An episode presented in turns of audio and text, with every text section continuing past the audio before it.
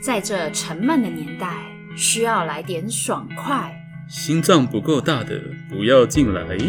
让我们摇滚你的灵魂。 Rock，大家一起扭起来，李麦克与舒平，陪你聊现实的骨感和梦想的丰满。欢迎来到叉叉的摇滚灵魂。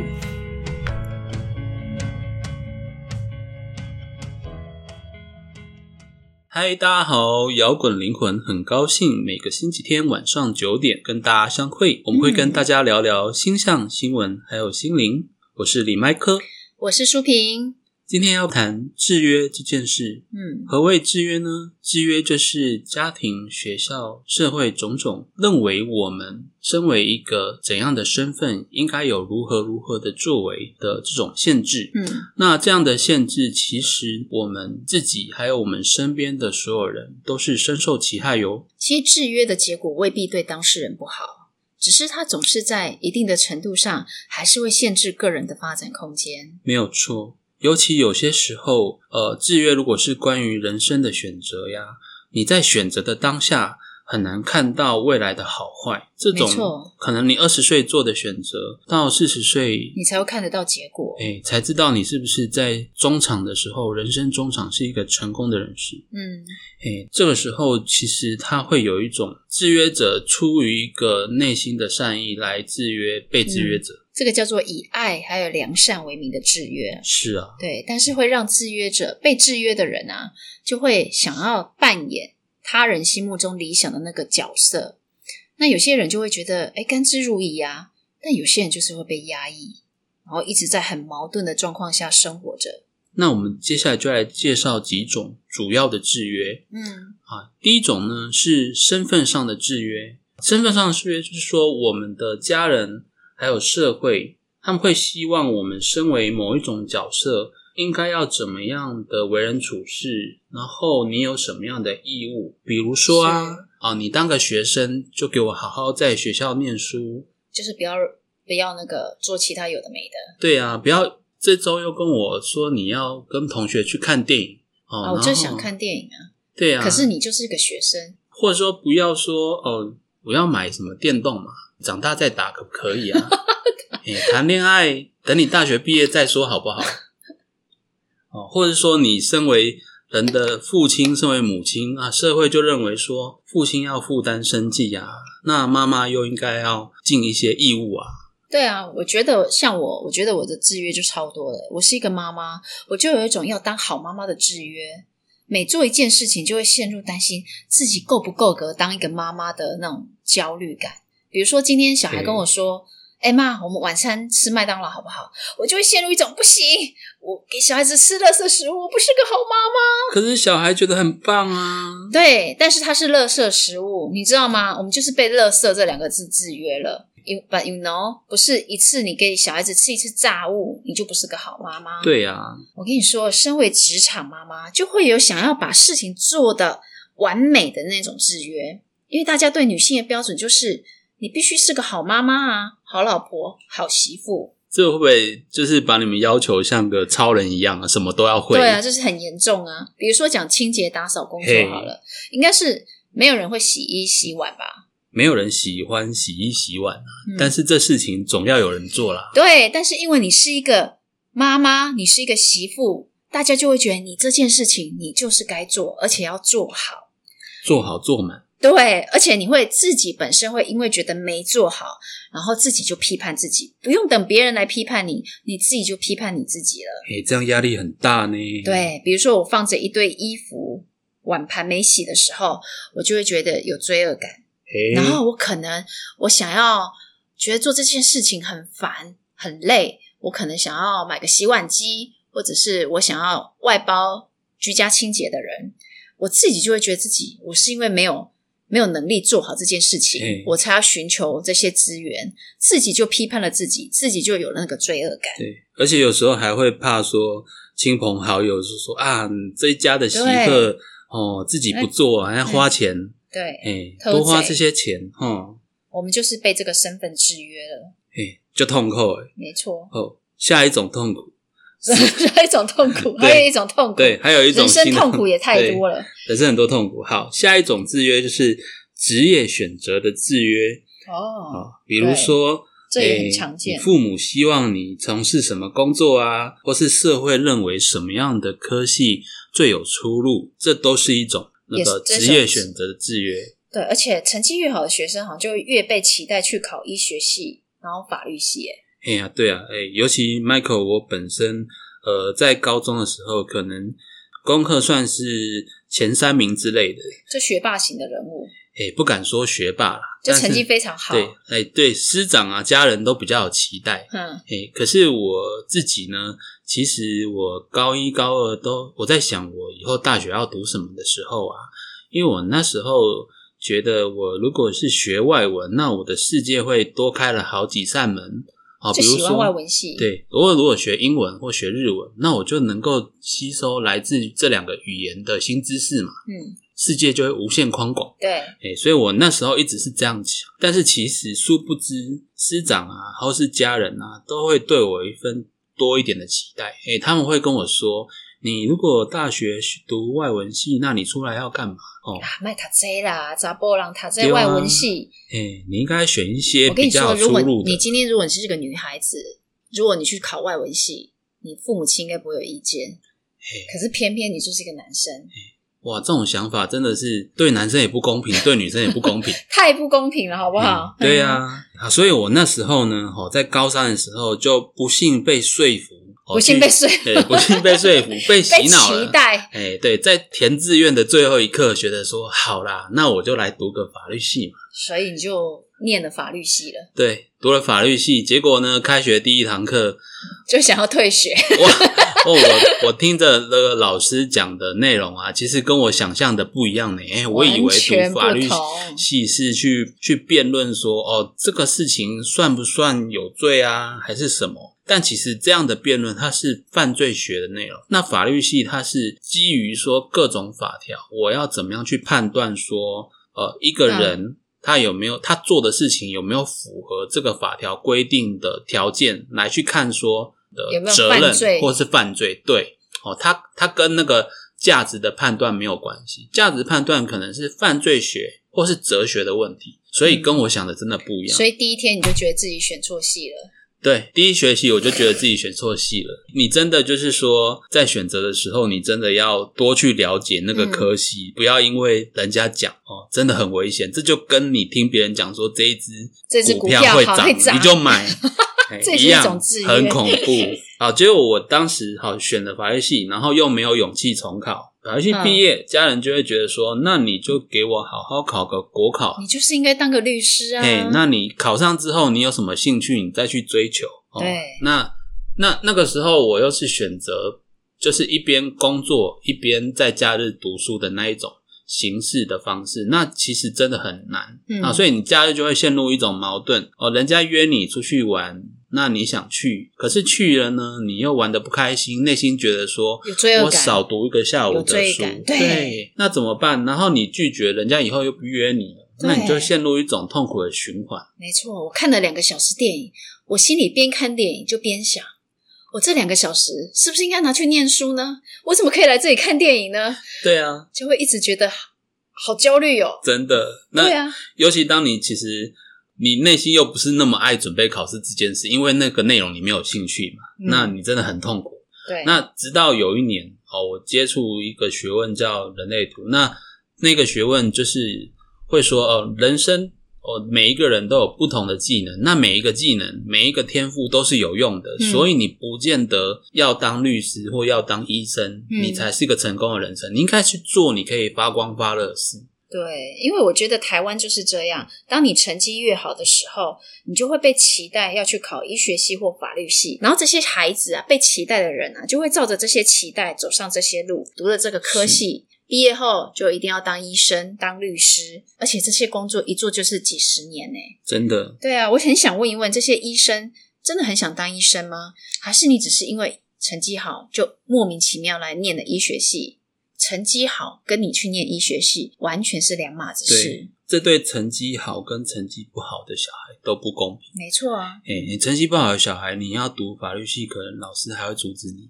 可是未必啊，也许他只是高中的时候不适合读历史、地理，嗯，哎、那些科目。可是说不定其实他读了法律系，其实他是天才、哎，这很难说、哎。对啊，哎呀、就是其实应该就是要想清楚自己要的是什么，而不是说呃师长啊家人希望我们怎么做嗯，才是最好的。没错我们可以去跟他们沟通，去让他们知道我们真的想要走别条路。对哦所以这个是可以改变的。嗯，讲到制约，还有一种制约叫做生活方式的制约。是对，因为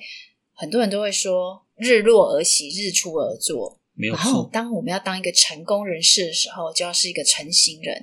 可是这很奇怪，为什么规定成功人士一定要成型人？也是啊。，对，maybe 有些人的体质就是比较适合在夜深人静的时候工作啊，有些人就是晚上比较有灵感，会比较有效率。对啊，可是当你晚睡，当你凌晨两点、三点都还不睡觉的时候，各种声音就跑出来，你身边一定会有人告诉你，这样对身体不好。你来唔通啦。当你老啊，你得摘呀。哎呀，你要趁少年的时阵，安尼糟蹋家己的身体。对，是不是？是不是？就是我们社会对生活方式也会有一种制约。我们要成为成为什么样的人才是健康的？没有错，要怎么做才是好的？但有些人就是天生就是适合晚上出来工作啊，晚上出来做他们想做的事情、啊。他可能半夜十二点的时候灵感正多，这个时候写文章， 对文思泉涌。对，但是身边就会有人跟你说，你这样做不健康。这件事情可能是没有一个定论啊，嗯也许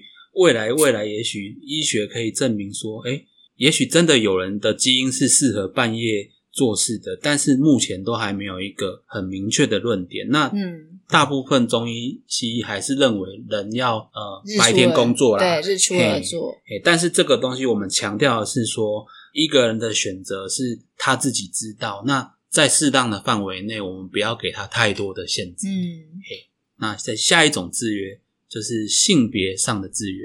哦，比如说我们一般社会认为说，哦，男主外女主内。是对， OK，好，这样的的制约就是说，在过去的是社会中啊，哦，限制了蛮多女性的发展哦。以前呢、就是可能在同样的工作、同样的能力啊、同样的付出下，诶、有的时候男生升迁的机会就比较多嘛。那甚至还会有比较夸张的，就是可能同工不同酬的问题。对，而且有很多公司其实不喜欢让女性当主管诶、嘿他们觉得女性因为有生理期的关系，所以比较呃容易情绪化，然后有了荷尔蒙的关系，比较容易情绪起伏不稳定，然嗯后会影响到公司的决策，所以不喜欢升迁女主管。然后女性也有育儿的问题，生儿育女的问哦题，育婴假嗯对，会有嘿育婴假。哎，讲到这育婴假，有些人就会觉得，为什么男生育婴假一定要男女诶生请？对啊，哎、现在这个社会已经有爸爸请育婴假顾小孩的，其实越来越多了嘿，因嗯真的为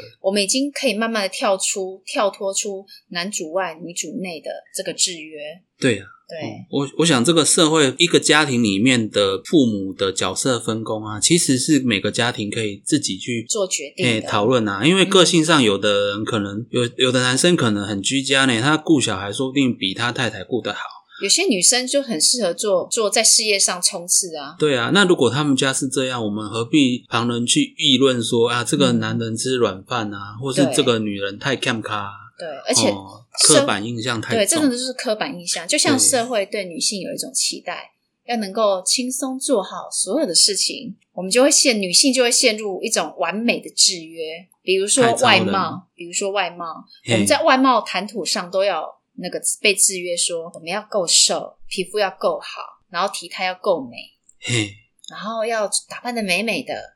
然后 OK 要有个那个美丽的形象气质，才是人个人女都是性林志玲这样吗，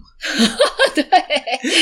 这样会不会要求太高？ 就是我们被陷入一种完美的制、完美女性的制约。 OK OK，所以其实呃，时代在改变啦、就是嗯随着我们正在进入水瓶座时代，其实现在越来越强调说，人都要学着呃做自己。要去看每一个人他的适性到底是哪个角色，嘿，对，他适合做什么事情。嘿，对啊，嘿，所以我我我们是觉得啦，就是说，如果在你确定你适合做什么的时候呢，哦，你家庭的分工是可以去做一个每个家庭不同的安排。没错，嘿，那不要再局限于男主外女主内哦，对这样其实真的就是太浪费了，就是可能爸爸妈妈各自不同的才能。嗯，哎，我觉得一个人被制约的人啊，他的人生就是对未来思考是从呈现一个 auto run 的模式，嘿，通常就是会有一种自动导航。自动导航就是我会很认真工作，很认真念书，很认真当妈妈、当媳妇，就是所有的行为都是跟着大众社会价值观来做决定的。你就是说服自己，我就照着社会的期待去做，那嗯我未来就没问题的这种概念啦、对，哦，但这个过程它会带来太重的责任感、哦压抑、哦还有压力，而且你这样子的一个承受这样的一个责任啊，你其实是牺牲了你某部分的人生选择对，哦，比如说你的家人希望你结婚生孩子，好好当个妈妈，那你可能就牺牲你要追求你的梦想，也许你的梦想是。去当一个艺术家、哦，嗯或是去职场上有表现，那你这样的压抑，短期来说可能可以妥协，但可能时间久了，长期下来，你一定会觉嗯得被牺牲。对，那你哪一天你受不了的时候，你可能会想要逃开，run away。对，那这个时候又会造成另外一种牺牲，更更另外一因为另外一半的人牺牲，因为你 run away 了嘛， 你啊所以让人为被你抛下的人的牺牲 对感，不论是这造成更多的问对题。哎不论是男生抛弃女生，或者是女生抛弃男生，还啊，有你还有孩孩子子，还有孩子哎孩子是最大的问题，对啊，孩子对啊是无辜的，对啊，嗯所以如果你一开始就没有适性，然后嗯选择了不适合自己的路，maybe 工作，maybe 学业，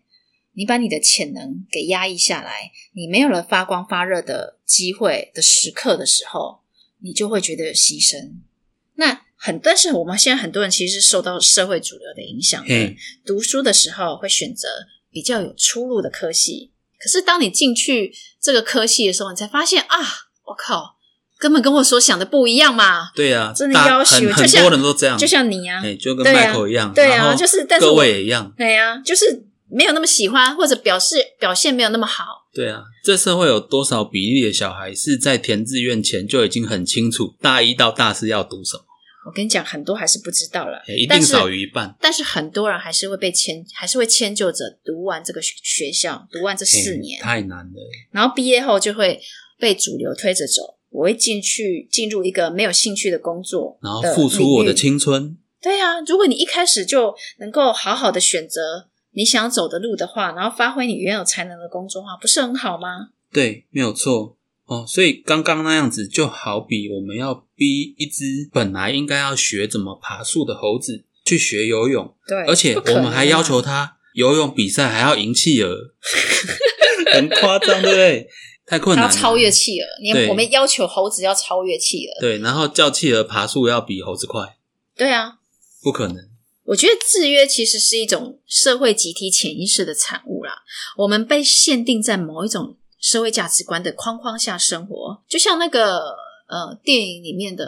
母体，你有看过《骇客任务》吗？《嘿骇客我知任务道》里面有个母体嘛，每个人身上都接了一个线，对我们好像就是活到活在这个梦境之中，然后你交出了你的主导权，你过着被社会价值观支配的人生。那条线就是那个制约啊。对，所以我们要有足够的洞察力跟勇气去跳脱制约的命运。其实这很难欸诶、所以我们要跳脱的话，我们要去寻找自己的其他可能性。嗯我，们要知道我们要如何去跨出那一步，最重要的那一步，嘿最重要的那一步跨出去，去尝试，去体验一下不同的东西，嗯你才会知道你还可以做什么，你的极限在哪里。那不要你心中一直抱着那一股说啊，我人生怎么就这样的那个悬念。就是你想要，然后又不敢去要的时候，那是不够爽快啦。对啊，你这样过一生，你不会甘愿啊呐、对，然后呃，你想要去跳脱制约的当下，其实你可能是有包袱的，比如说你嘿还是有家庭责任，